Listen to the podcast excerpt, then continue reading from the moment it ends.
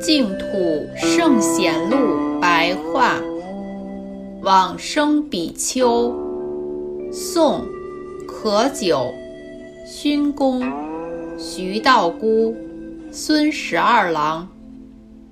可久，不清楚他的出身，居住在明州，今浙江宁波，时常持诵《法华经》。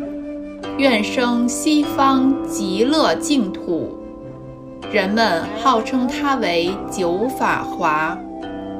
北宋哲宗元佑八年（公元一零九三年），年八十一岁，坐着往生。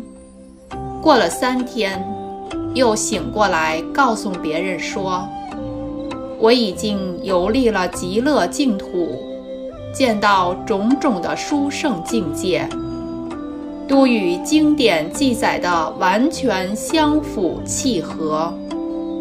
凡是在此娑婆世界修行敬业的人，在极乐世界莲花台上，都已经标示了姓名。